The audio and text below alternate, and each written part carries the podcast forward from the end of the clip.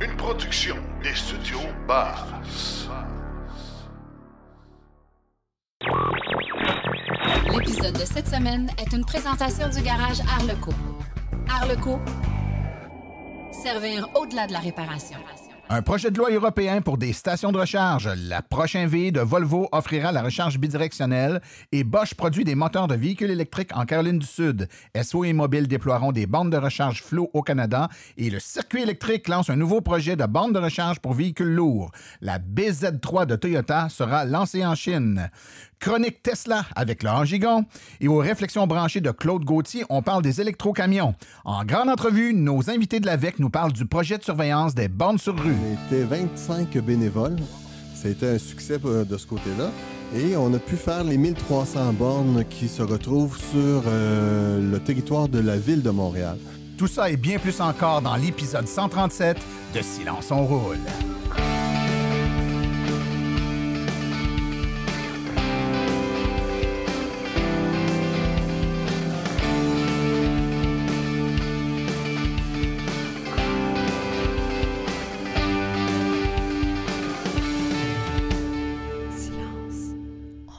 Bonjour tout le monde, mon nom est Martin Archambault et c'est avec passion et plaisir que j'anime Silence on roule, le balado dédié 100% aux voitures électriques. Silence on roule est également le fier partenaire de l'Association des voitures électriques du Québec.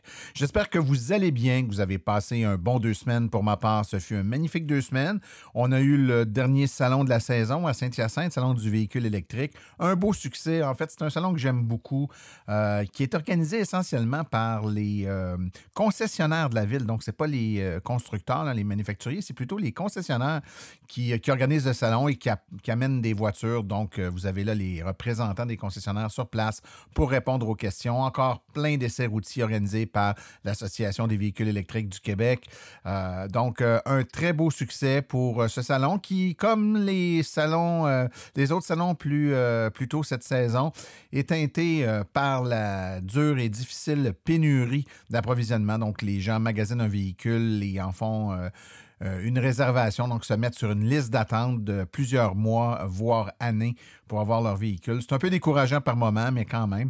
Il y avait plusieurs modèles qui étaient là. En fait, la quasi-totalité des véhicules étaient là et euh, il y avait même un, kiosque de VinFast. Hein. On a pu voir la VinFast qui était euh, présente là, sur place. Magnifique voiture. ça vaut la peine de jeter un coup d'œil.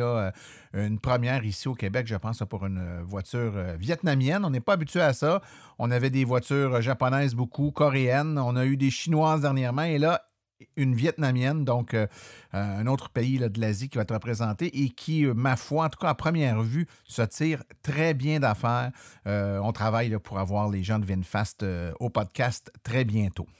Également en lien avec notre épisode d'il y a quelques semaines à propos du réseau ontarien Ivy, on a eu beaucoup de feedback. Je pense que l'épisode a été très apprécié. On a des, on a des auditeurs qui nous ont fait remarquer deux éléments qui n'ont pas été mentionnés dans l'entrevue, puis je crois que c'est effectivement bon de le souligner. Premièrement, lorsque euh, Monsieur, Kitchen nous explique qu'on peut payer de différentes façons, dont par carte de crédit, euh, il y a des frais quand même importants qui sont associés à l'utilisation euh, du téléphone pour payer avec la carte de crédit, donc se faire assister là, par le, numéro qui est sur la borne. On donne notre numéro, oui, on va nous démarrer la recharge, mais les frais associés à ça sont euh, très gros en pourcentage si on compare au prix de, la recharge comme tel. Donc, c'est un, élément important. Également, il y a plusieurs sites de Ivy sur lesquels la borne qui comporte à la fois un port CHAdeMO et un port CCS, euh, sur le port CHAdeMO, fixé de façon permanente, il y a un adaptateur CHAdeMO Tesla. Euh, ce qui fait que la borne, d'un côté, donc, peut charger un véhicule en CCS et de l'autre côté, peut charger une Tesla, mais on ne peut pas charger un véhicule qui aurait un port CHAdeMO puisque l'adaptateur euh, Tesla CHAdeMO est fixé de façon permanente. Donc, quelqu'un qui aurait une vieille Kia Soul ou encore un Nissan Leaf pourrait arriver à un site Ivy et ne pas trouver de port euh, pour être capable de se charger. Je crois que c'est un élément qui n'a pas été mentionné, mais qui est quand même important de, mentionner si jamais vous avez euh, une voiture qui est en CHAdeMO et que vous entreprenez un long voyage du côté ontarien. Euh, je vous rappelle que vous pouvez toujours nous poser des questions. hein. Il y a des gens qui, nous écrivent puis qui nous posent des questions par écrit. Euh, L'idéal, c'est si vous pouvez le faire euh, verbalement. hein. Vous allez à question au singulier. Question.silenceonroule.com. Vous allez arriver sur une page où vous pouvez enregistrer comme sur une boîte vocale votre message. L'avantage, c'est qu'on peut faire jouer votre message lors de, dans le podcast et on y répond. Donc, euh, ça met un petit peu plus d'interactivité. Donc, gênez-vous pas, peu importe la question, que ça touche les voitures, la recharge euh, ou encore une question qui s'adresse à l'un de nos chroniqueurs. Euh, Sentez-vous bien à l'aise là, d'aller au question.silenceonroule.com et poser toutes les questions qui vous viennent à l'esprit. Aujourd'hui, un épisode très intéressant. On a une chronique Tesla avec Laurent Gigon. On va avoir Claude Gauthier et ses réflexions branchées. Puis en grande entrevue, on a des gens de l'AVEC euh, Montréal qui ont eu un projet très intéressant euh, cet été où avec des, euh, des, bénévoles, donc une équipe de patrouilleurs, ils ont sillonné les rues de Montréal pour faire le tour des bornes sur rue et d'identifier celles qui auraient ou pourraient avoir des problèmes potentiels ou avérés. Euh, parfois, il y a des, des- petits trucs qui clochent sur les bornes qui, est très difficile à détecter à distance pour la surveillance du réseau du circuit électrique, que ce soit des graffitis, euh, quelque chose qui commence à être usé ou endommagé. Donc, ils ont fait le tour et puis euh, arrimé avec les gens du service à la clientèle euh, du circuit électrique. Ils ont fait un- une super belle patrouille, euh, puis ont été capables comme ça d'identifier un certain nombre de problèmes. Nombre pas trop élevé euh, quand même, donc euh, vous allez l'entendre, là, c'était surprenant. on doit dire que le- les, bornes qu'on a à la ville de Montréal, en tout cas, sont en grande partie en très bonnes conditions. Alors, sans plus tarder, je vous propose tout de suite d'aller écouter les actualités dans le monde de l'électromobilité. Vous voulez des produits qui permettront d'augmenter la valeur de revente de votre véhicule? Chez Précision PPF Vitres teintées, nous sommes à votre service depuis 2015. Nos maîtres installateurs sont tous certifiés et ont plus de 17 ans d'expérience dans le domaine. Nous offrons un service de qualité inégalé quant à la protection par pierre, les soins nanocéramiques ainsi que les vitres teintées. Notre pellicule par pierre ultra résistante est invisible et conservera l'intégrité de votre véhicule tout en prévenant la rouille et en protégeant la peinture contre les débris de la route. Notre traitement nanocéramique possède un puissant effet hydrofuge et il préserve l'éclat et la brillance de votre peinture pour en faciliter l'entretien. Que ce soit pour votre voiture, votre résidence ou votre commerce, Précision PPF Vitre teintée est là pour vous offrir la multitude d'avantages qu'offre la teinte de vitre. Venez nous rencontrer au 1970 boulevard des Laurentides à Laval. Appelez-nous au 450-490-4488 ou encore venez visiter notre page Facebook Précision PPF Vitre teintée. Nous comblerons vos exigences tout en vous offrant la qualité que vous recherchez.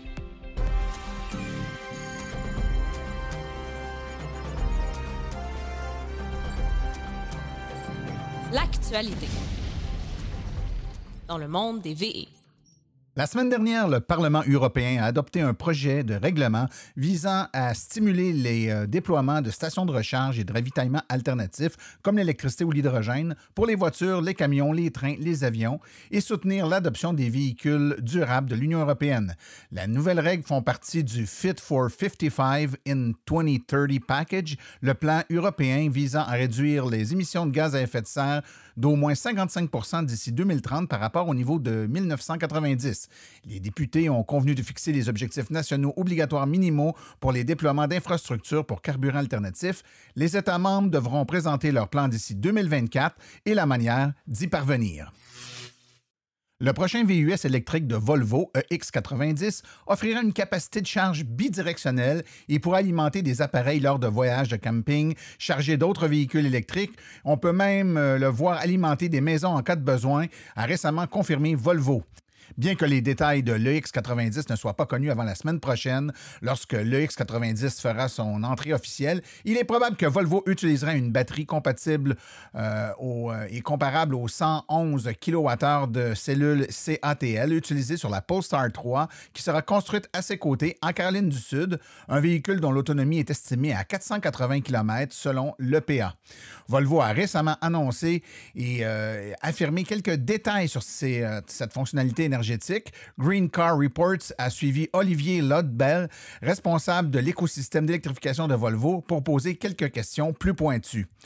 L'un de ces questions euh, concerne l'empreinte carbone et Volvo a confirmé que le X90 proposera une batterie de plus de 100 kWh. Pour Volvo et tous ceux qui se soucient de la durabilité, c'est gros, car plus grosse est la batterie, plus euh, l'empreinte carbone du véhicule sera grand, non seulement en termes de ressources et d'énergie supplémentaire pour la fabrication, mais également en émissions supplémentaires pour transporter des poids supplémentaires, incluant l'utilisation globale du véhicule en cours de sa vie. L'une de ces questions était donc de savoir si Volvo, en tant que constructeur automobile très soucieux du carbone, était prête à développer une batterie plus volumineuse pour offrir des capacités bidirectionnelles. Bosch a annoncé hier le début de la production de moteurs électriques dans son usine de Charlestown, en Caroline du Sud, avec des plans d'expansion prévus pour 2023. La production a commencé plus tôt ce mois-ci dans une usine de 200 000 pieds carrés à Charleston, a déclaré Bosch dans un communiqué de presse. La zone d'assemblage comprend la production de rotors et de stators de moteurs, les principaux composants, ainsi que l'assemblage final des moteurs selon l'entreprise. Bosch prévoit ajouter 75 000 pieds carrés à ce bâtiment pour répondre à une reprise des activités et a investi 260 millions de dollars américains pour cet ajout, ce qui devrait être fonctionnel d'ici 2023. Le porte-parole de, la confirme- de la compagnie a confirmé à Green Car Reports que la production initiale ira à Rivian, tandis que l'expansion servira de nouveaux clients que la société n'a pas encore nommés. SO et Mobile déploieront des bornes de recharge Flow partout dans le pays. Le nouveau partenariat entre l'opérateur de réseau de recharge basé au Québec et le plus grand raffineur de pétrole au Canada rendra les bornes de recharge disponibles aux stations-service SO et Mobile de la pétrolière impériale. Les conducteurs de véhicules électriques partout au Canada sont sur le point d'avoir accès à davantage de bornes de recharge publique grâce à ce nouveau partenariat entre l'opérateur et la compagnie euh, pétrolière basée à Calgary. L'effort conjoint euh, visera euh, à ce que les deux sociétés puissent échanger des ententes qui permettra une interconnexion plus facile un peu partout. L'entente inclut également un accord de transfert de crédit en vertu du règlement fédéral sur les carburants propres. L'objectif du règlement sur les carburants propres est de stimuler le marché et de développer des technologies de carburant de remplacement et encourager les fournisseurs, comme Imperial Oils, à réduire grandement et graduellement le carbone dans leurs produits. GM a finalisé les accords d'approvisionnement en énergie nécessaire pour sécuriser 100% de l'énergie requise pour alimenter toutes ses installations américaines d'ici 2025. Ce résultat est conforme à l'objectif annoncé en septembre 2021, qui avait 5 ans d'avance sur l'objectif de 2030 annoncé au début 2021 et de 25 ans d'avance sur l'objectif initial de 2050 fixé en 2016. En atteignant ces objectifs, GM s'attend à éviter la production d'environ 1 million de tonnes métriques d'émissions de carbone qui auraient été produites entre 2025 et 2030, soit l'équivalent des émissions euh, produites par la combustion de 1 milliard de livres de charbon.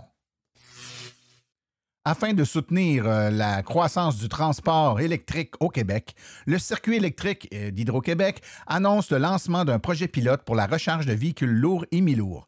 L'initiative comprendra la mise en place de stations de recharge réservées uniquement au ravitaillement sécuritaire de ce type de véhicules qui tiendra compte de leur rayon de braquage et de la longueur des remorques qu'ils peuvent tirer.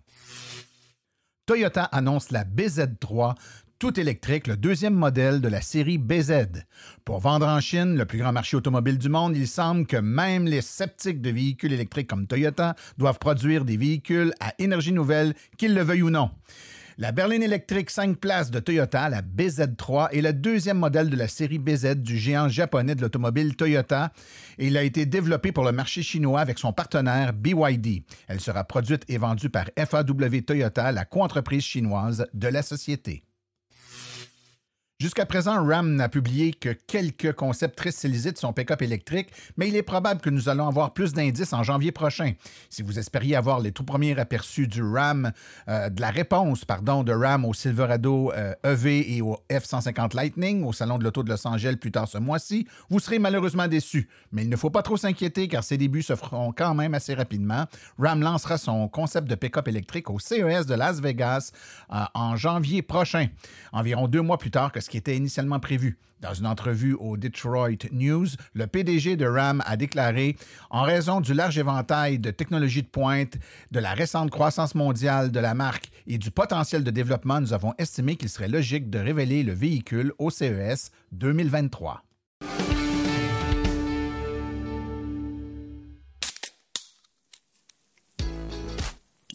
La chronique Tesla est une présentation de la boutique réserve bière et saveurs. La référence en bière, cidre et vin. La boutique réserve 1001 rue Patrick Farrar à Chambly. How do you plan a business where you know the rocket business, you know some of these things are going to blow up on the launch pad? How, how, did, how does the business plan work? I don't really have a business plan. Chronique Tesla avec Laurent Gigon. En France, comme vous le savez, le modèle Y propulsion est disponible depuis euh, plusieurs mois. Euh, ce modèle propulsion est proposé à un prix qui est inférieur au, prix du modèle 3 standard. Donc on parle de 49 990 euros pour un modèle Y et 53 490 euros pour un modèle 3. Alors l'effet pervers que ça a eu, c'est que beaucoup de propriétaires de modèle 3 qui voulaient euh, avoir une reprise de Tesla pour passer au modèle Y ont vu les prix en fait de, ces reprises chuter. Énormément entre le moment où ils ont commandé leur modèle Y et le moment où leur modèle Y est disponible. Ce qui fait que beaucoup ont annulé euh, leur commande. Et sur le site de Tesla, eh bien, ce matin, beaucoup euh, de, de, modèles Y euh, propulsion donc étaient disponibles en inventaire au prix de 49 340 euros. Alors au moment où on se parle, il n'y a plus de modèle Y propulsion disponible. Elle semble être toute partie dans la journée, mais ça démontre que dès que ce modèle Y propulsion sera disponible au Québec, il faut s'attendre à avoir le même phénomène, c'est-à-dire que beaucoup d'entre vous qui possédez un modèle 3 qui voulait changer pour un modèle Y, eh bien vous allez voir le prix de reprise de votre modèle 3 s'effondrer euh, sous évidemment l'influence du prix de la modèle Y propulsion plus bas que celui de votre modèle 3 de base. Frandroid.com, le magazine français dédié euh, à la technologie, euh, vient de faire un article sur les cinq raisons pour lesquelles il est difficile d'acheter une voiture électrique autre qu'une Tesla. Et dans les cinq points qu'il prend, eh bien, il parle de l'avance technologique au niveau du logiciel de Tesla. Il décrit également la, version autopilote qui, selon eux, est la meilleure version euh, qu'ils aient essayée à date. Également l'efficience électrique, évidemment, on en a parlé souvent, mais l'autonomie, l'efficacité énergétique de, des Tesla euh, est, parmi les meilleures du marché. Et puis euh, aussi, ils vantent les mérites de la, du fait que tout soit en série. C'est-à-dire que quand vous faites une commande en ligne, c'est très simple. Vous avez une configuration, vous pouvez changer la couleur ou les roues, mais en gros, c'est tout. Puis tout le reste est bien géré par le logiciel. Toutes les options vont être gérées par le logiciel, mais votre véhicule, en fait, euh, ressemble à tous les autres véhicules du même type, euh, du même modèle. Donc, beaucoup moins casse-tête pour quand, il, quand c'est le temps de, de commander, en fait, son véhicule en ligne. Aussi, autre point, les superchargeurs. Alors évidemment, euh, il faut noter également qu'en France, le, réseau de recharge pour les véhicules électriques est plus euh, aléatoire que ce qu'on a ici. Ici au Québec, on a la chance d'avoir le circuit électrique le circuit électrique a l'avantage d'harmoniser un petit peu sur tout le territoire du Québec les recharges, y compris même maintenant aux États-Unis, puisqu'il y a de l'interconnectivité qui se fait avec, euh, avec d'autres entreprises, dont euh, ChargePoint aux États-Unis. Donc ça permet quand même à ceux qui n'ont pas accès aux superchargeurs de, de, pouvoir compter sur un réseau robuste et fiable. Mais en France, ben, ce n'est pas le cas. Euh, il y a beaucoup de grogne à ce niveau-là. Donc les superchargeurs ben, représentent un avantage considérable pour, pour ceux qui, qui veulent acheter un véhicule électrique. Depuis le début de l'année 2022, le modèle Y et le modèle 3 sont en tête dans les ventes de véhicules électriques aux États-Unis. Tesla occupe plus de 70% du marché des véhicules électriques, plus de 70%. Alors selon Bloomberg, le modèle Y se classera en 2022 parmi les 5 meilleurs vendeurs au monde, au monde tous véhicules confondus dépassant même le Ford F-150 et la Toyota Camry. En 2023, ce sera au tour de Toyota de se faire déclasser donc. Les ventes mondiales du modèle Y au troisième trimestre 2022 euh, sont proches de, la Toyota Corolla euh, pour la même période euh, et, le modèle Y dépassera selon Bloomberg Toyota en nombre d'unités au quatrième trimestre 2022 et au-delà. Donc le modèle Y a battu les ventes de Corolla en septembre 2022. En Allemagne, si on regarde le nombre d'immatriculations de véhicules électriques de janvier à septembre par rapport à 2021, on voit que Tesla a vendu 48% en plus de véhicules, donc 48% plus de véhicules que l'année dernière, alors que Volkswagen a perdu 40% de ses ventes euh, de véhicules électriques par rapport à 2021. Et donc, si on regarde euh, l'ensemble des véhicules euh, globalement vendus dans le monde en 2021, eh bien, Toyota RAV4 et Toyota Corolla étaient les deux plus gros vendeurs avec chacun 1,1 million de véhicules vendus. Mais là, on s'aperçoit que selon les, les, modèles, le modèle Y, eh bien, euh, en 2022, va vendre 760 000 unités, donc très proche des modèles les plus vendus. ça va passer devant donc le Ford F-150, la Honda HRV, Toyota Camry, Nissan Sentra et Honda CRV. Deux nouvelles couleurs sont disponibles en Europe et au Moyen-Orient pour le modèle Y. Alors ce modèle Y est fabriqué donc à Berlin avec euh, cette unité de peinture qui permet euh, d'avoir ces multicouches. Donc on parle du Midnight Cherry Red et du Quicksilver. Tesla a annoncé que les capteurs ultrasoniques étaient terminés, ils allaient ne, plus en installer, ne plus utiliser, fini les trous dans les pare-chocs grâce au système Vision. Alors beaucoup sont sceptiques, mais le système Vision permet, euh, grâce aux caméras, seulement aux caméras, en fait, de pouvoir également se stationner, évaluer à très courte distance l'environnement. Donc ce retrait des capteurs ultrasons va permettre à Tesla non seulement d'économiser de l'argent sur la fabrication du véhicule et les pièces, mais également va harmoniser en fait sa vision et assurera donc cette tâche pour la proximité également. Alors c'est un pas euh, vers le 100% vision grâce aux avancements de la modélisation et la compréhension de son environnement. Alors cela confère à Tesla une nouvelle avance technologique sur la compétition qui sera difficile à rattraper, très difficile, voire impossible pour la plupart des constructeurs traditionnels qui s'enlisent encore dans des problèmes de logiciels comme on a vu avec Volkswagen et euh, l'ID3, ID4.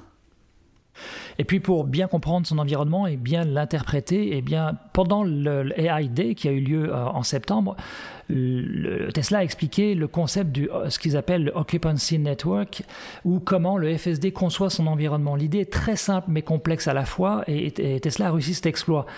On a vu un exemple en image où le système classe ce qui l'entoure en différentes catégories et euh, ce qui ne peut pas identifier le classe en espace non navigable. Euh, le réseau intègre la notion de prédiction des objets en mouvement afin de se frayer un chemin dans ce qu'il considère un espace libre d'accès.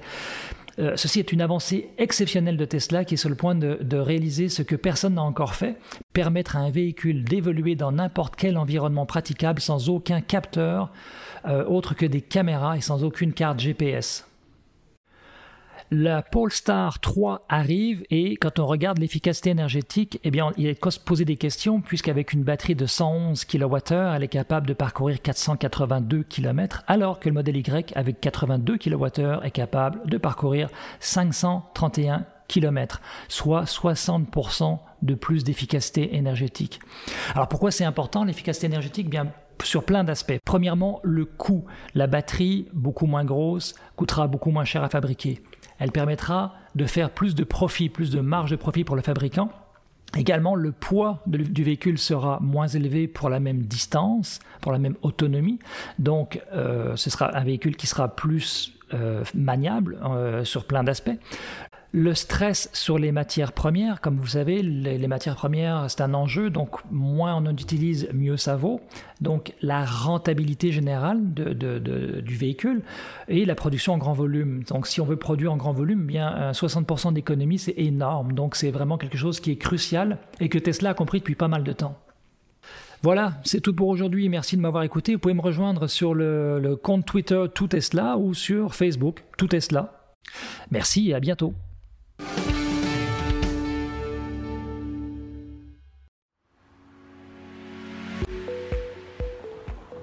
Ah ben la voisine, t'as acheté une voiture électrique? Ben oui, j'ai finalement fait le saut. Hey, je regrette pas une seconde. Moi, ce qui me retient, c'est de gérer recharge. Je connais rien là-dedans. Je suis même pas certain que mon entrée électrique est suffisante pour accepter une borne. Ah, mais j'étais comme toi, hein? Mais je me suis donné la vie facile. J'ai fait affaire avec Hydro Solutions. Hydro Solutions? C'est pas les réservoirs d'eau chaude, les autres? Oui, mais c'est aussi des bornes de recharge avec la même approche. Ils s'occupent de tout. Au vrai, c'est aussi simple que ça. Absolument. Ils font tout valider la faisabilité, installer une borne de qualité fabriquée au Québec. Ils ont même un plan de financement sur 24-48 mois. Je t'avoue que ça change la donne pas mal. Avec le temps que ça fait que j'ai goût de passer à l'électrique, je fais quoi si je veux utiliser leur service? Toute l'information est sur leur site Internet. C'est le www.hydrosolution.com. Ils vont te faire une soumission gratuite. Essaie-le, t'as tout à gagner. Hydrosolution, leur mission, vous simplifier la vie.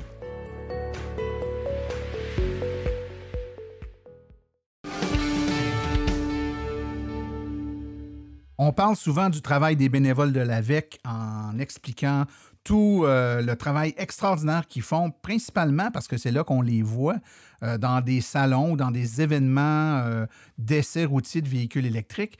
Mais le travail de bénévole prend parfois une tournure qu'on n'a pas vu venir, mais qui est tout aussi importante. Et c'est pour ça aujourd'hui que j'ai avec moi pour en parler deux bénévoles de l'AVEC. En fait, le directeur régional de l'AVEC pour la région de Montréal, Didier Ernotte. Bonjour Didier. Bonjour Martin. Ainsi qu'un autre bénévole de la région de Montréal, Jean Désy. Bonjour Martin. Bonjour, bonjour. Messieurs, je vais euh, vous demander de nous expliquer euh, quel est ce beau projet sur lequel vous avez travaillé, puis nous expliquer un peu d'où ça vient. Euh, Jean, peut-être nous expliquer la genèse de tout ça. Oui, en février dernier, j'ai remarqué que on sait très bien qu'après la COVID, qu'on avait un problème de bénévoles à l'AVEC, puis qu'il fallait vraiment relancer le partenariat qu'on avait avec pour faire des, des projets. Alors, j'ai euh, appelé Didier pour euh, y soumettre un projet de vérification des bornes sur rue qu'on a à Montréal. On sait qu'on a 1300 bornes à Montréal, puis que depuis 1900, 2014, excusez-moi, qu'on a des bornes à Montréal. Puis moi, j'ai pu remarquer que souvent, euh, bon, bien, il y avait des câbles qui étaient euh, un peu amochés, euh, il y avait des graffitis, des choses comme ça. Fait on a parlé un petit peu, puis on s'est dit, bon, on pourrait faire une vérification des, de ces bornes-là pour avoir une expérience client pour les électromobilistes qui soit nickel. À savoir que quand tu arrives à la borne, tout fonctionne bien. Parce qu'on a euh, à compétitionner la, station-service. On sait très bien que la station-service, ça fait 120 ans que les pétrolières nous vendent du pétrole. Et alors, eux, ce sont déjà, ils ont une longueur d'avance sur nous. Alors nous, on veut que l'électromobiliste qui arrive sur, sur place, que la borne fonctionne très bien. Alors, j'ai, on a discuté, moi puis euh, Didier, on a élaboré un projet, puis on a fait un projet pilote en mai dernier. Euh, on l'a fait dans Rosemont, la petite patrie. On a testé euh, notre grille d'analyse des bornes et tout ça. Et euh, on était huit bénévoles au début. Alors, ça nous a donné vraiment l'expérience terrain pour pouvoir par la suite peaufiner le, système. Jean, concrètement, ça consistait à quoi? Donc, les bénévoles, toi avec les bénévoles, vous vous, répartissez un territoire puis vous allez inspecter les bornes? Comment ça se passe? Donc, en fait, ce qui s'est passé, c'est qu'on a voulu faire ce pilote. Et pour faire ce pilote, comme Jean l'a dit, on a pris les bornes de Rosemont, qui étaient relativement représentatives parce que c'était, on parlait de plus de 300 bornes. Donc, ce que j'ai fait, c'est quand j'ai pris les 300 bornes à partir du site du circuit électrique, on a fait des euh, différents circuits, des circuits euh, représentant environ une dizaine de sites. Donc, on parle d'une vingtaine de bornes par circuit. Euh, on était sept bénévoles pour cette activité-là. Donc, il y avait à peu près six à sept euh, circuits. Donc, en fait, c'était un circuit par, euh, par bénévole, juste pour évaluer un peu le, temps que ça prenait pour faire un circuit et évaluer aussi la grille, la pertinence de la grille qu'on avait. Donc, c'était vraiment dans un esprit, on teste le concept et on essaie de voir de, les, limites. Par grille, on parle de grille d'observation avec des critères que vous deviez valider sur la bande? Exactement. Donc, si, on veut rendre à César ce qui appartient à César, en fait, on s'est très inspiré du programme des parrainages des BRCC et on a fait notre propre grille d'évaluation avec un aspect visuel et un aspect fonctionnel. Donc ça, ça a été expliqué euh, aux bénévoles la journée même. Euh, et donc les, personnes avaient ben, à ce moment-là un, papier, puis devaient noter euh, sur papier les, problèmes remontés. Et à l'époque, on a utilisé l'application de, la ville pour pouvoir remonter ces problèmes en tant que ticket à la ville. OK. Donc, projet pilote, vous avez testé la patente, vous avez regardé combien de temps ça prenait, j'imagine, pour, pour faire le, le, parcours euh, dans Rosemont Petite Patrie. Vous avez vu que, que l'idée était bonne, ça fonctionnait. Donc, après ça, là est venue l'idée de, de, pousser le concept à plus grande échelle, c'est ça? Oui, euh, on a fait ça le 13 et 14 août dernier. On était 25 bénévoles. Oh wow! 25, bénévoles. C'était un succès euh, de ce côté-là. Et on a pu faire les 1300 bornes qui se retrouvent sur euh, le territoire de la ville de Montréal. Parce qu'il faut savoir, c'est que les bornes du circuit électrique qu'on retrouve sur rue, ils sont identifiés au circuit électrique, mais le propriétaire, c'est la ville de Montréal. C'est un point important, Jean, puis je pense qu'il faut, quand même le souligner, c'est pas toujours connu. Euh, les bornes rapides du circuit électrique appartiennent à Hydro-Québec, au circuit électrique, puis c'est eux qui sont responsables d'en faire l'entretien, euh, s'assurer du bon fonctionnement, puis tout ça en tant que propriétaire. Mais toutes les bornes niveau 2 du circuit électrique appartiennent à des partenaires, donc n'appartiennent pas au circuit électrique. Il y a le logo, sont connectés sur le réseau, comme votre cellulaire personnel est connecté sur le réseau de Bell ou de Fido ou de TELUS, ou peu importe. Mais le téléphone n'appartient pas à Bell, il vous appartient, vous l'avez acheté. Ben, c'est pareil. Donc, la Ville de Montréal a acheté des bornes sur rue ou des bornes niveau 2. Ça appartient à la Ville, malgré qu'elle soit identifiée circuit électrique, c'est la Ville qui en est responsable autant au niveau de, l'entretien, la réparation, d'en assurer le, maintien en service. Alors là, on avait nos, nos 25 euh, bénévoles qui ont fait les circuits. On a eu l'information qui ont utilisé, en passant, l'application du circuit électrique. L'application du circuit électrique, est, euh, qui, euh, on peut voir dans cette application-là qu'il y a un endroit qui, qui est indiqué signaler un problème. Alors, nous, on a, on a utilisé cette euh, fonction-là, signaler un problème, puis on a pu, euh, comme ça, faire euh, tout notre essai qu'on voulait des 1300 bornes, et ça a donné des statistiques assez intéressantes. Que Didier pourra nous en parler un petit peu. Didier? Donc, euh, si, si, on revient sur le. Effectivement, on avait. Euh, on parle de 1300 bornes, mais dans les, les euh, arrondissements qu'on avait sélectionnés, parce que la ville de Montréal ou l'île de Montréal, c'est grand, en fait, on en a pris juste 1000, on va dire 1158 parmi les 1300. Uniquement. Mais, uniquement. en deux jours, on peut se rendre compte que c'était quand même pas mal un, bon challenge à faire. Donc, ça, ça représentait 62 circuits. Si on se rappelle que les circuits, c'est environ de 20 à 30 bornes. Donc, les, les, la, la phase de préparation de, de l'activité a consisté donc à donner accès aux bénévoles à cet, ensemble de, 62 circuits. Puis on a euh, privilégié les bénévoles qui, euh, habitaient dans différents euh, arrondissements en leur disant mais testez les bornes qui sont les proches de chez vous, ça vous donnera un sentiment d'appartenance à votre quartier, puis vous allez faire une bonne action. Donc, euh, les, bénévoles se sont répartis les, 62 circuits. Et ça, au final, ben, les quelques statistiques que ça a donné, ben, on s'est rendu compte que euh, le vandalisme, et le, donc vandalisme, donc c'est les graffitis, principalement des graffitis, et euh, l'élément qui revient le plus souvent. Donc, si on veut des chiffres, on a les 354 bornes sur les 1000, 1100, ce qui représente environ 30%. 30% des bornes étaient vandalisées. Ça n'empêche pas que le, le, service est rendu. On peut prendre le pistolet et on peut charger la voiture, mais d'un point de vue esthétique, ben c'est assez moyen. Euh, on s'est rendu compte des problèmes de puissance, 16 sur les 1000, 1100 euh, ont été. Donc on est autour de 1%, c'est quand même euh, très, très, très, bien. des problèmes de lecteur de carte. On sait que tout le monde n'a pas une lecteur de carte, mais c'est quand même intéressant d'avoir ta carte. C'est toujours un bon, un bon plan B. 12 sur. Donc là, on est aussi autour de 1%. problème d'accès pour différentes raisons. Je sais que quand on a fait le. Personnellement, moi, j'ai pas pu accéder aux bornes qui étaient au Parc Jarry parce qu'il y avait le, tennis. Donc, on, ça comprend toutes les bornes qui avaient été isolées parce qu'il y avait des événements ou isolées parce qu'il y avait des travaux. On n'a pas fait la différence. On est à 37. Là encore, c'est juste 3% Donc, euh, c'est-à-dire que 90, plus de 97% du parc était accessible. Des problèmes de bornes, 36, donc on est à 3, 3 et les problèmes de câbles, ça c'est le, problème numéro 2, on était à 144. Donc on, se souvient que des bornes aujourd'hui, pas les anciennes, mais les nouvelles, ont un câble de rappel pour faire en sorte que les câbles ne traînent pas par terre. Et euh, bon.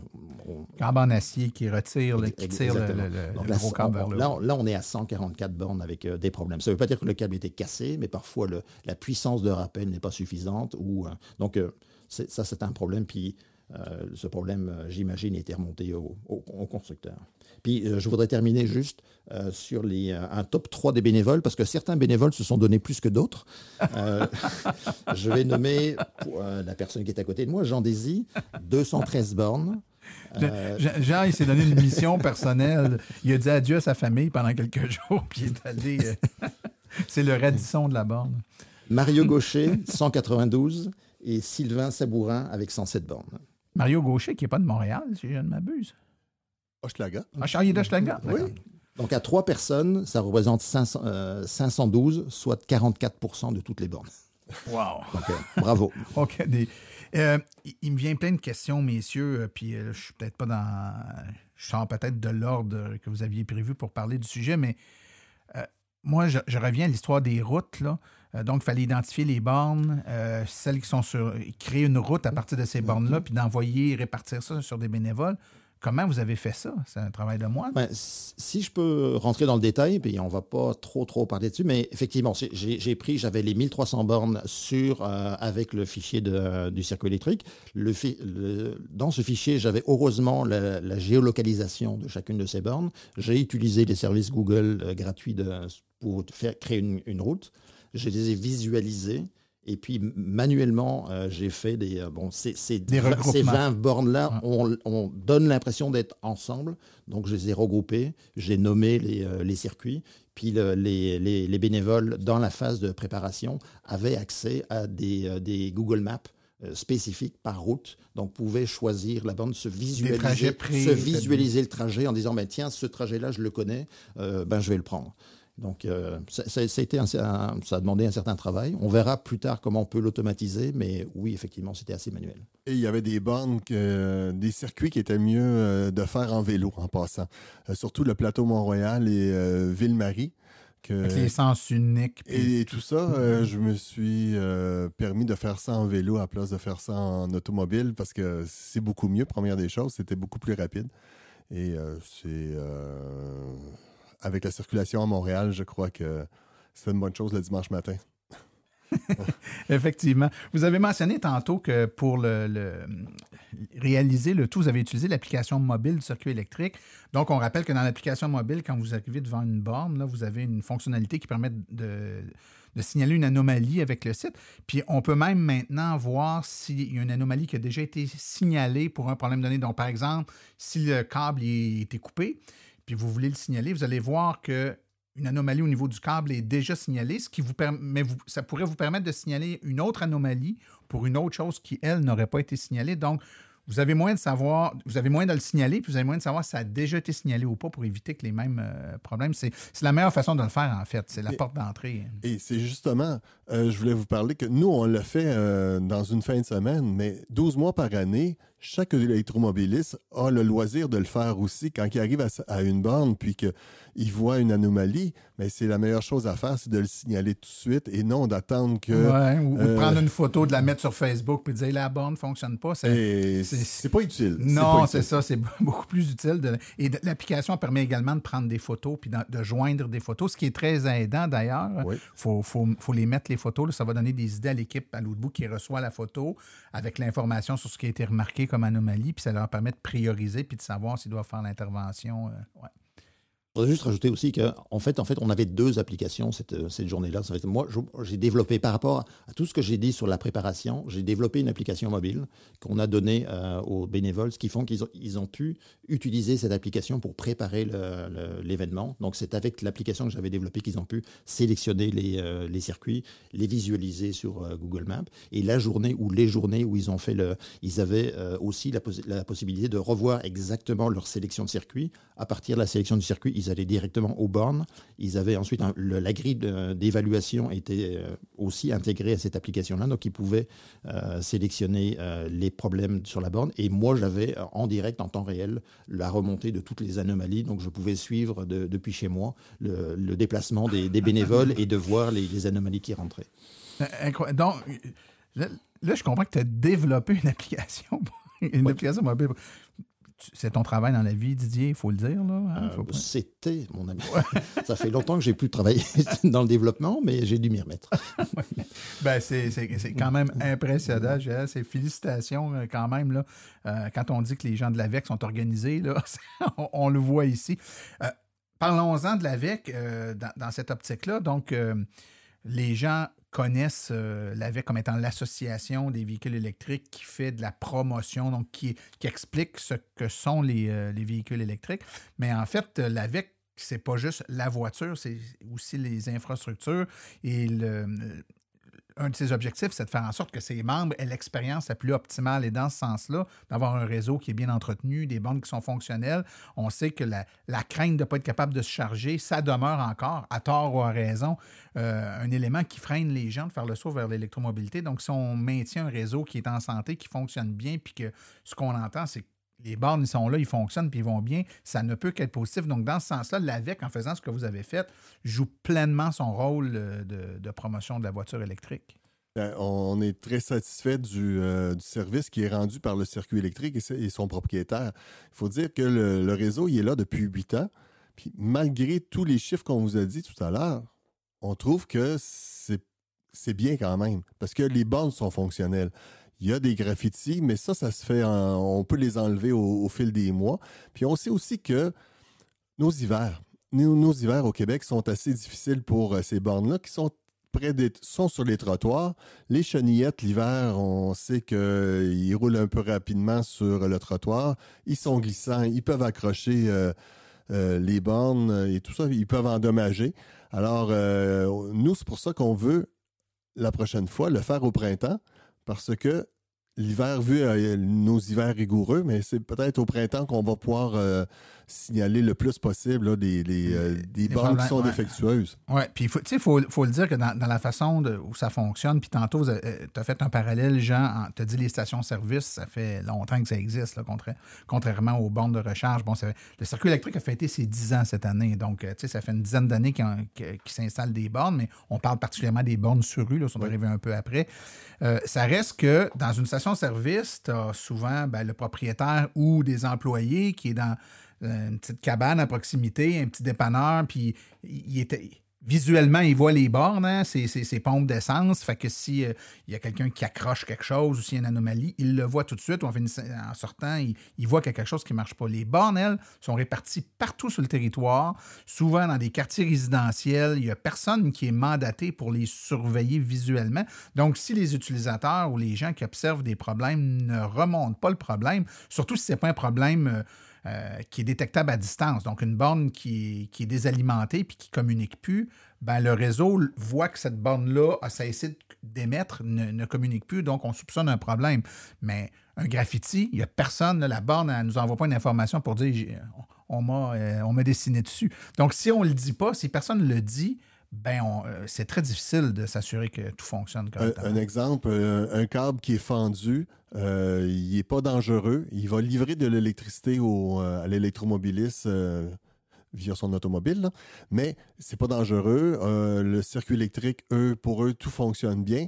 Mais on sait que si le fil est dénudé, bon, bien, euh, la prévention, c'est de, le dire euh, à qui de droit pour faire un changement, de venir euh, faire une réparation sur cette borne-là. Est-ce que, fort de cette expérience-là, vous avez parlé tantôt du printemps, donc je conclus que vous avez, vous planifiez faire une récidive, comme on dit? Oui, au printemps prochain, au début mai, on, voudrait faire la même expérience, peut-être ajouter d'autres réseaux qui sont sur l'île de Montréal.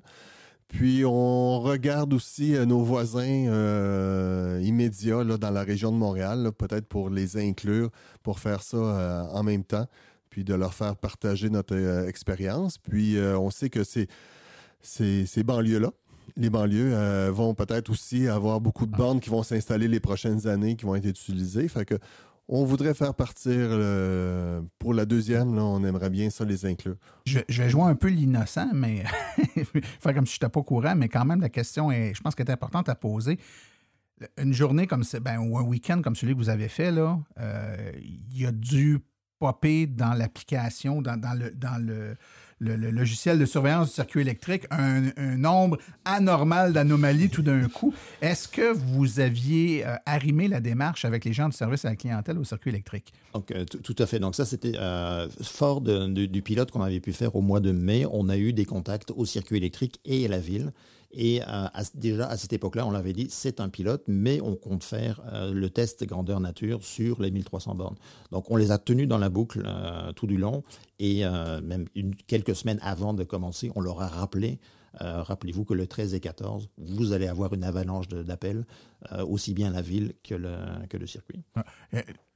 Là, tu as utilisé le mot appel, mais c'est des, vous ne téléphoniez pas. Hein? Et puis d'ailleurs, on suggère aux gens, de, dans des situations comme ça, de ne pas utiliser le téléphone, justement, puis d'utiliser l'application mobile. C'est beaucoup plus direct. L'information est là, les photos, puis euh, c'est traité beaucoup plus rapidement que par téléphone. Puis à un, deuxième niveau, j'imagine que la ville elle-même, après, a reçu, parce qu'on a eu confirmation que le circuit électrique euh, renvoyait les, euh, les, les, tickets, je veux dire, qui, qui concernent réellement la ville. Donc, euh, on recevait la notification comme quoi le, propriétaire a été avisé. Donc, euh, on imagine aussi que la ville a reçu une avalanche. Pour terminer, messieurs, euh, il y a sûrement des gens qui nous écoutent puis qui se disent euh, Je suis bénévole de l'AVEC, moi, puis j'aimerais ça participer à ce genre de truc-là. Ou encore, je suis peut-être pas encore bénévole à l'AVEC, puis j'aimerais ça peut-être m'inscrire.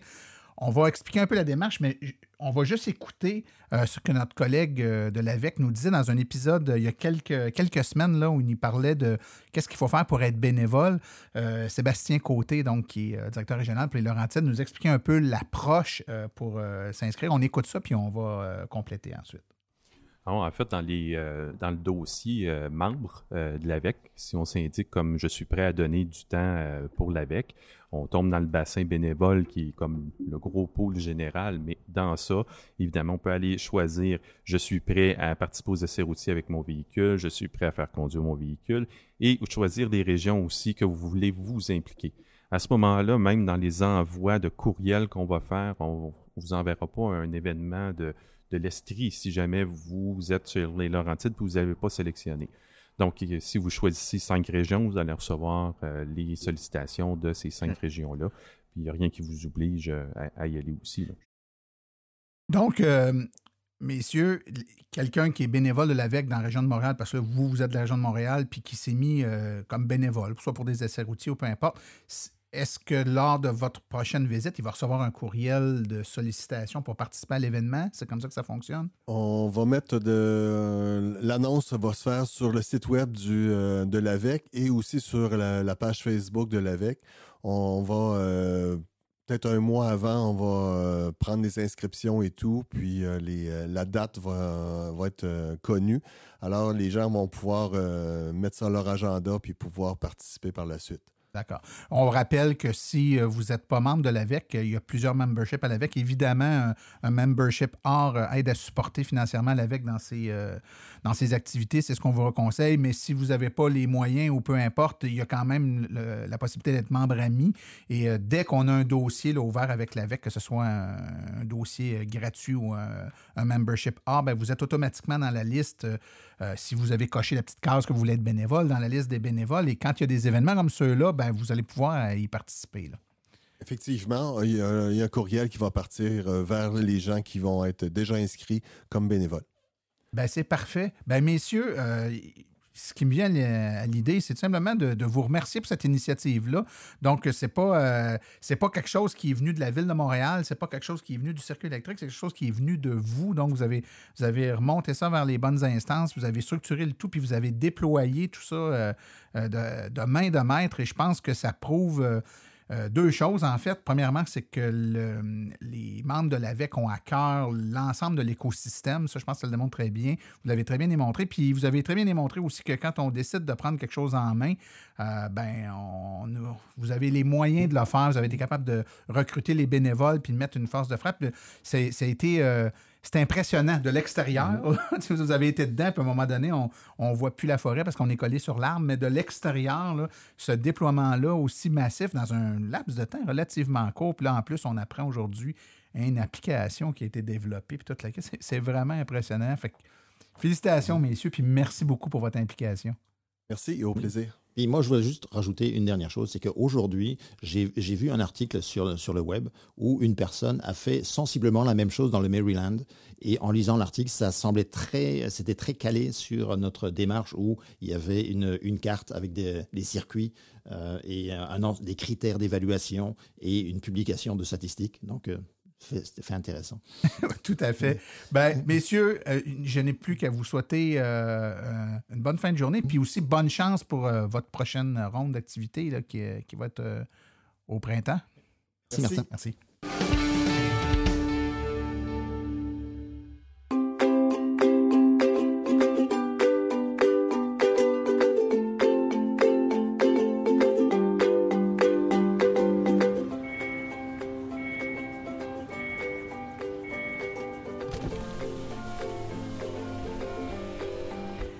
Que ça brise moins, mais il y a quand même un minimum d'entretien à faire sur nos voitures électriques. Quand est venu le temps de faire l'entretien de mon véhicule, j'ai choisi de faire confiance à l'équipe d'Arleco plutôt que le concessionnaire.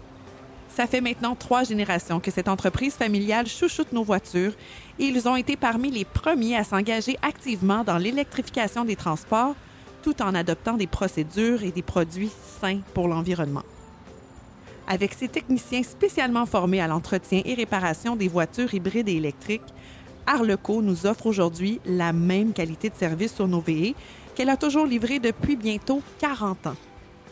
De plus, chez Arleco, j'obtiens 10% de rabais sur la main-d'œuvre et les traitements anti-rouille avec ma carte membre hors de l'AVEC. Arleco Génération 3, 8470 boulevard Parkway à Anjou. 514 352 1446 ou arleco.ca. Arleco, servir au-delà de la réparation.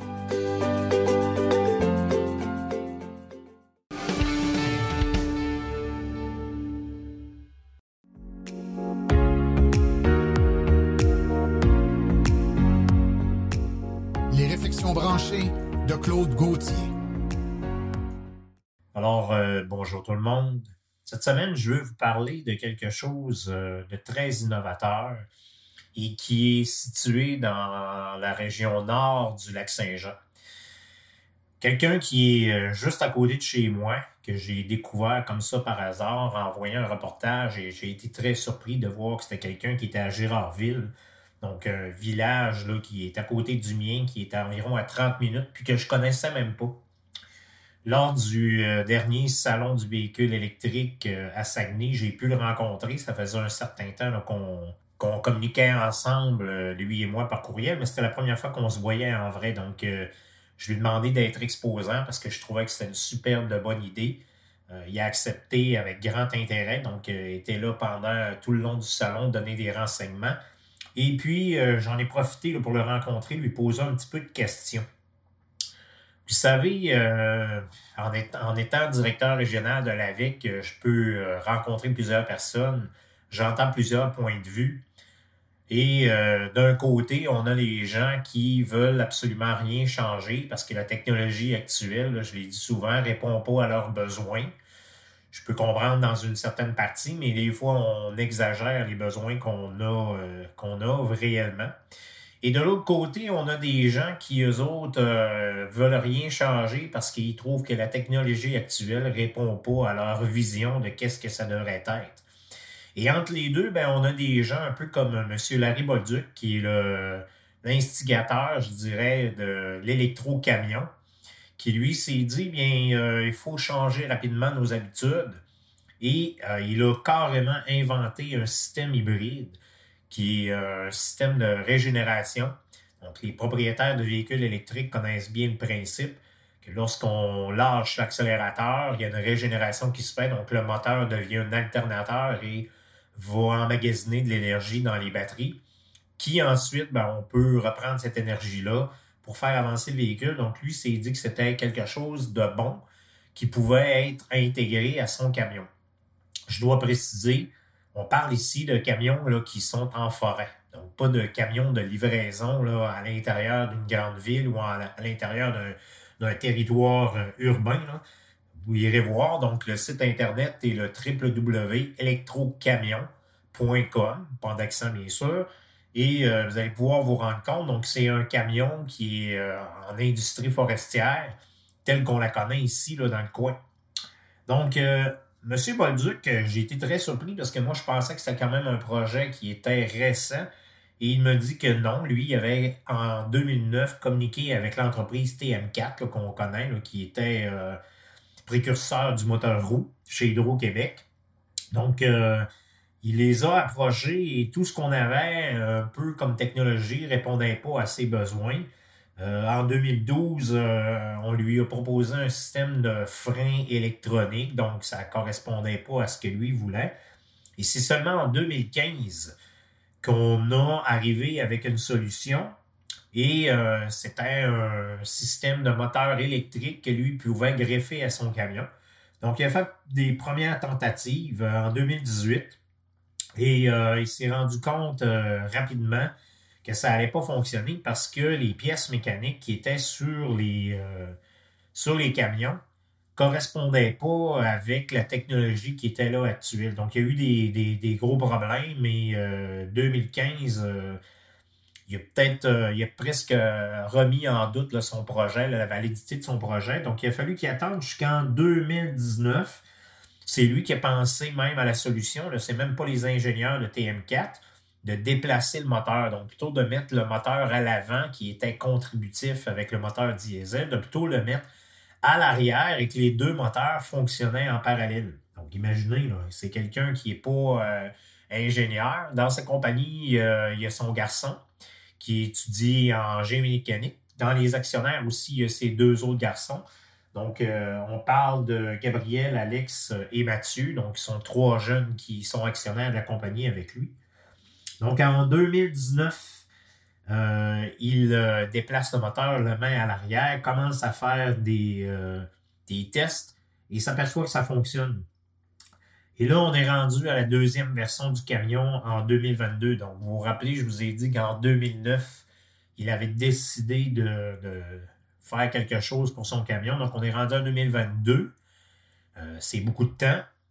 Toujours pas, il n'est pas toujours prêt à produire. Il va produire bientôt avec euh, des batteries de 250 ampères, donc des batteries qui sont refroidies par liquide.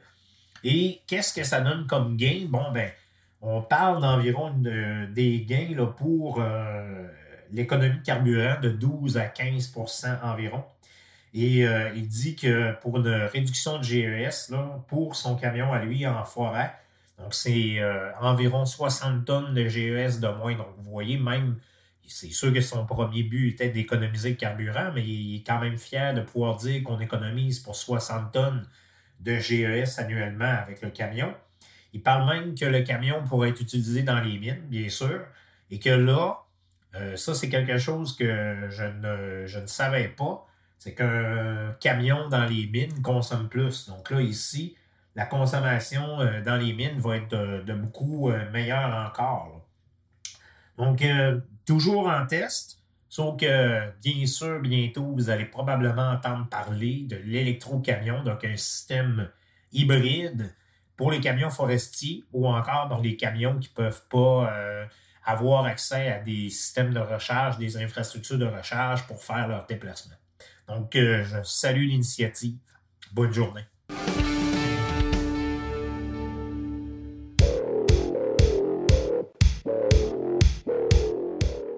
Vous œuvrez dans l'entretien de parc, la livraison de colis, le secteur industriel, les fermes ou le monde municipal? Vous utilisez des véhicules utilitaires à basse vitesse?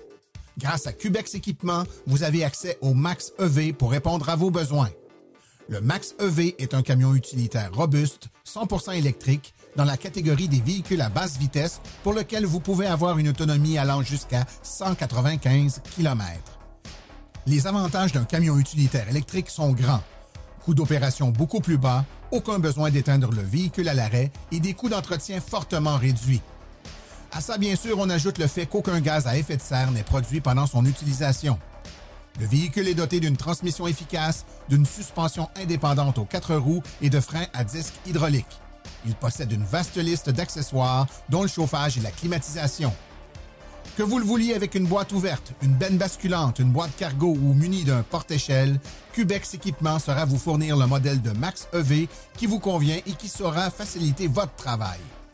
Le Max EV est d'ailleurs éligible à la subvention du programme Éco-camionnage du ministère des Transports qui peut vous remettre un montant allant jusqu'à 12 500 avec cette aide gouvernementale supplémentaire à l'achat, ainsi que les économies substantielles de carburant, vous économiserez ainsi pour les dix prochaines années tout en participant à la transition énergétique du Québec.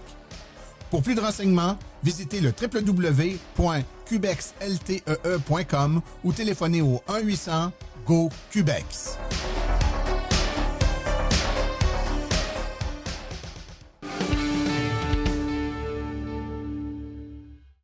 Voici les événements à venir dans les prochaines semaines dans le monde de l'électromobilité.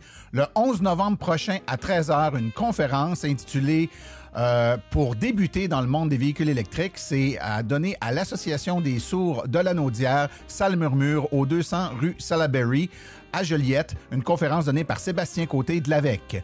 Le 12 novembre, toujours une conférence à 12h45. La voiture électrique est pour vous. C'est au Salon 50 Plus de l'Estrie, au Centre des Foires de Sherbrooke, 1600 boulevard du Plateau, Saint-Joseph. Conférencier Simon-Pierre Rioux de l'AVEC. Et finalement, euh, le relais électrique débarque au Salon de la Femme du Québec. C'est samedi le 19 novembre 2022 de 9h à 17h et dimanche le 20 novembre de 10h à 17h. C'est au Centre des Foires de Québec, à Expo Cité, 250 boulevard Wilfrid Amel, kiosque d'information, une de l'AVEC, du Circuit électrique et de Ressources naturelles Canada. Ceci conclut l'épisode d'aujourd'hui. Remerciements sincères à nos invités et collaborateurs Jean Désy, Didier Ernotte, Laurent Gigon et Claude Gauthier. Remerciements également à notre commanditaire principal, Arleco. À la recherche, Martin Archambault, Stéphane Levert. Merci à nos chroniqueurs Stéphane Levert, Claude Gauthier, Laurent Gigon, Philippe Corbeil, Sébastien Côté, Cédric Ingrand et Nicolas Lambert. Aux communications, Mairie Hélène Hamelin. Thème musical, François Villot, Luc Poirier et Marie-France Falardeau. Réalisation et production, les studios basses. Un merci tout spécial, encore une fois, à notre commanditaire principal Arleco, ainsi qu'aux autres annonceurs qui rendent l'émission possible, soit Hydrosolutions, Précision PPF, Vitre teintée, la boutique bière et saveurs, Boco Eco, Cubex Équipement ainsi que l'Association des véhicules électriques du Québec. La reproduction impossible, mais nous apprécierions en être avisés et les questions sur le balado doivent être adressées à martin-silenceonroule.com. Pour l'information générale sur les voitures électriques, visitez plutôt le www.aveq.ca. Vous pouvez également accéder aux archives de tous nos épisodes au archives au et pour nous poser une question sur notre boîte vocale, question.silenceonroule.com. Mon nom est Martin Archambault et d'ici le prochain balado, j'espère que vous êtes repris la piqûre et direz vous aussi, silence, on roule.